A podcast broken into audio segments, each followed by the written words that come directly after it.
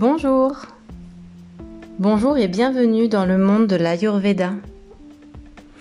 Nous avons évoqué au jour 4, 5 et 6 les notions de dosha que nous allons reprendre ensemble aujourd'hui de façon complémentaire afin que vous puissiez comprendre les, mécanismes qui euh, dominent chaque dosha et surtout leur interaction. Le premier dosha est le dosha Vata. Comme vous l'avez compris, il est constitué d'air et d'éther. L'éther, c'est l'espace autour de nous et l'espace à l'intérieur de nous. Vata est cet air contenu dans l'espace. Vata, c'est la légèreté, c'est le mouvement, c'est la respiration, la digestion, la circulation sanguine et nerveuse. C'est ce qui, à l'intérieur de nous, va circuler et donner cette respiration et cette circulation dans notre système digestif, dans l'ensemble de nos organes, mais aussi dans notre système sanguin, à l'intérieur de nos artères et de nos vaisseaux. C'est également celui qui va apporter un refroidissement et une sécheresse. Pour l'observer, vous pouvez ressentir à l'intérieur de vous toute la mobilité, les espaces vides, la tendance à l'irrégularité, les zones émaciées, les zones qui s'affinent. Pour représenter une personne vata, vous pouvez regarder quelqu'un de plutôt fin, de plutôt en mouvement, agité. Vous pouvez observer cette personne de façon assez allongée les grands sont souvent Vata. Ils peuvent être aussi Kapha, mais nous le verrons après. Vata, c'est l'espace et l'air. En termes d'énergie, Kapha, euh, Vata, c'est également ce qui nous remplit. Ce qui nous remplit à l'intérieur de nous de vent et d'espace. Cela se représente par les pensées, par le mouvement péristatique, par le mouvement de la marche, par le mouvement de notre corps quand nous attrapons quelque chose.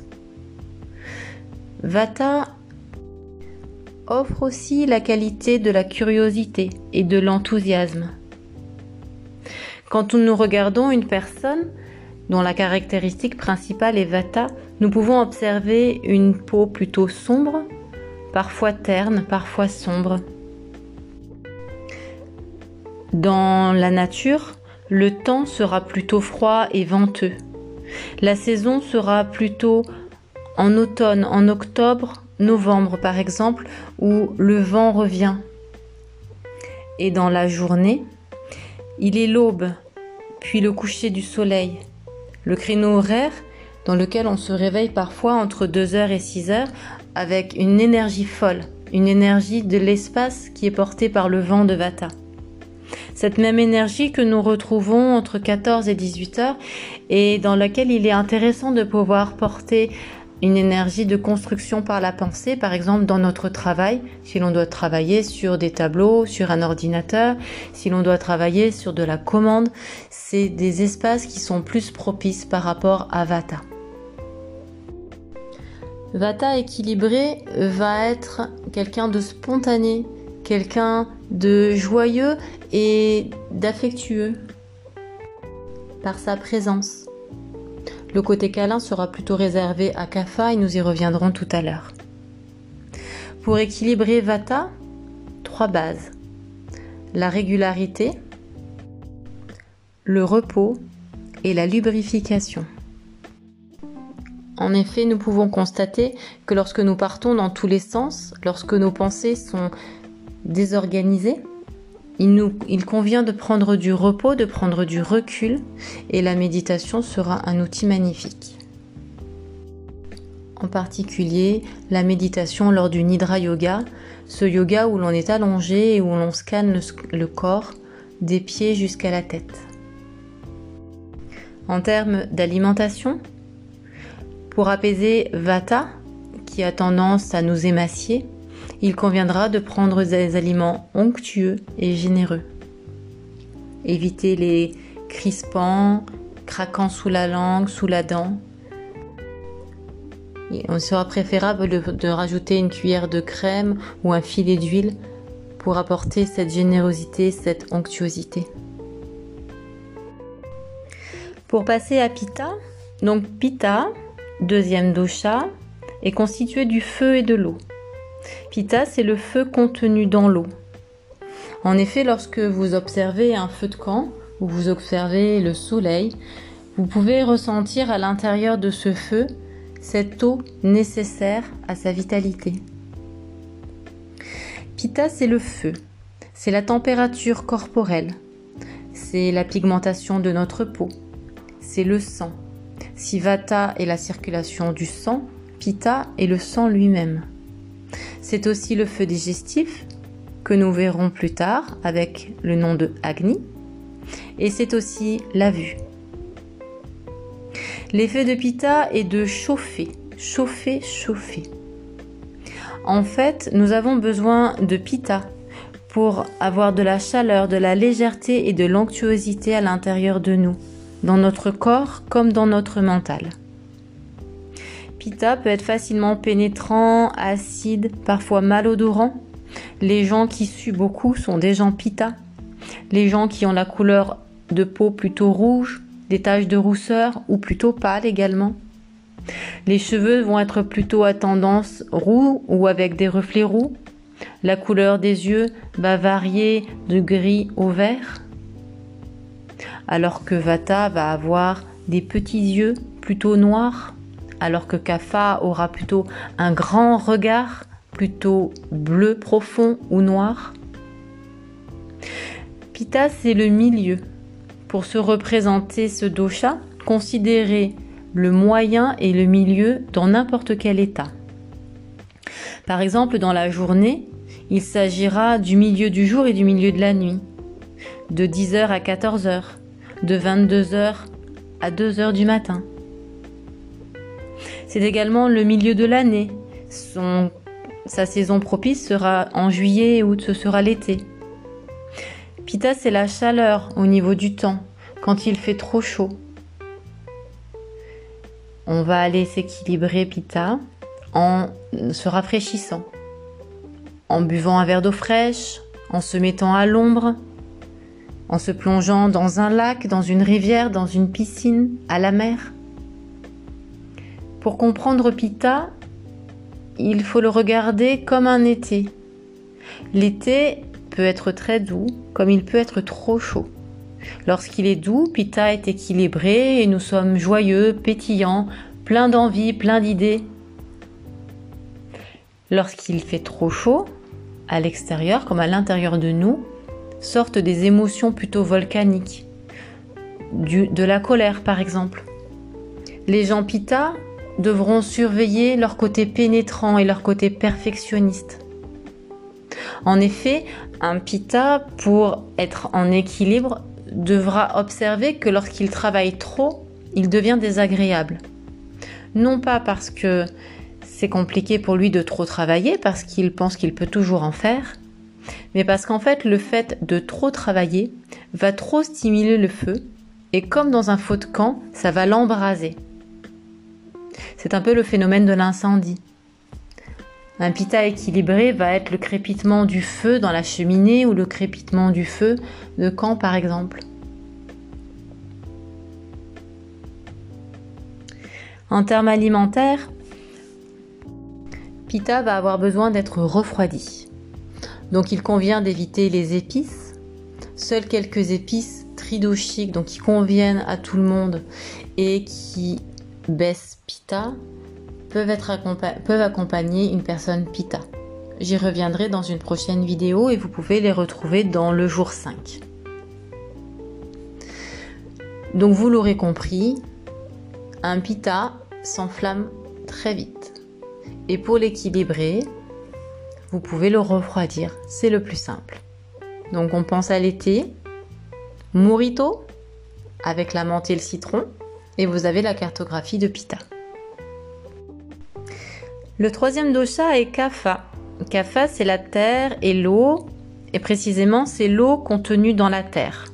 Donc vous pouvez imaginer une tasse en terre cuite à l'intérieur de laquelle repose un liquide. Et vous aurez la représentation de Pitta. Vous pouvez également vous figurer un lac de montagne en terre avec l'eau du lac. On est sur une représentation de Kapha. Kapha, dans sa structure, c'est la peau en elle-même, c'est les parois cellulaires, c'est les sucs, c'est le goût, les larmes. Au niveau des organes, on va retrouver les oreilles et le nez, on va retrouver les muqueuses, et sa fonction première est la lubrification. Comme Vata, il va avoir tendance à être froid ou à refroidir.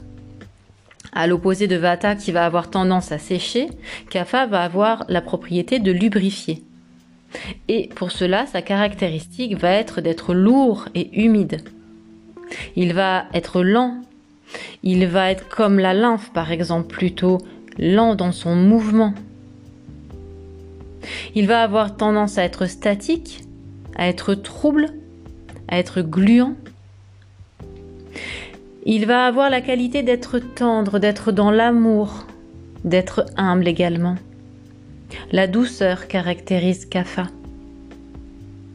Les personnes Kapha vont avoir un teint plutôt pâle, plutôt blanc. Les couleurs blanches très claires caractérisent Kapha. Cette caractéristique, on la retrouve également dans sa place dans la journée. C'est l'après-lever du soleil, quand on est entre 6h et 10h du matin, qu'on s'est réveillé avec les heures Vata, et puis le réveil a sonné et on replonge dans le sommeil, on ne sait plus pourquoi on a, on a du mal à se lever. En fait, c'est parce que Kapha a pris le relais. Et comme il est lourd, il a du mal en fait à nous apporter l'énergie pour se lever. Également, après le coucher du soleil, on a tendance à avoir un moment de léthargie entre 18 et 22 heures. C'est ce moment où Kapha reprend sa place. C'est le moment où on conseille de manger le soir parce que le feu de Pitta est encore là pour aider à la digestion et le temps que Kapha entre en scène, la digestion peut encore se faire mais nous n'avons en général plus rien à faire après, donc nous pouvons profiter de ce repas tranquillement digérer dans un, espace cocooning. Le temps associé à Kapha sera un temps frais et humide. En février et mars, par exemple, qui est sa saison, vous aurez un petit giboulé de mars, une fraîcheur, quand vous allez à la neige, par exemple, vous avez ce tempérament kapha. Quand vous mettez les mains dans la neige, vous avez les petits cristaux qui sont humides et froids et qui remplissent votre corps. La tendance à kapha va être l'amour, la douceur, la tendresse. Sa problématique va être de tomber souvent dans une léthargie ou dans une apathie. En effet, les gens qui sont CAFA vont être ronds, vont être généreux dans leur corps et dans leurs muscles. Ils vont avoir tendance à prendre du poids. Et quand on prend du poids, en général, c'est qu'on a un déséquilibre CAFA. Il n'y a pas que ça qui rentre en ligne de compte, je vous l'expliquerai plus tard. Mais CAFA a une prépondérance à ce niveau-là. Donc pour équilibrer CAFA, on va assécher, réchauffer. En fait, dans tous les doshas, vous prenez la caractéristique principale et vous mettez de poids dans l'autre côté de la balance. Pour Kapha, qui va tendance à être froid et lubrifiant, on va assécher et réchauffer.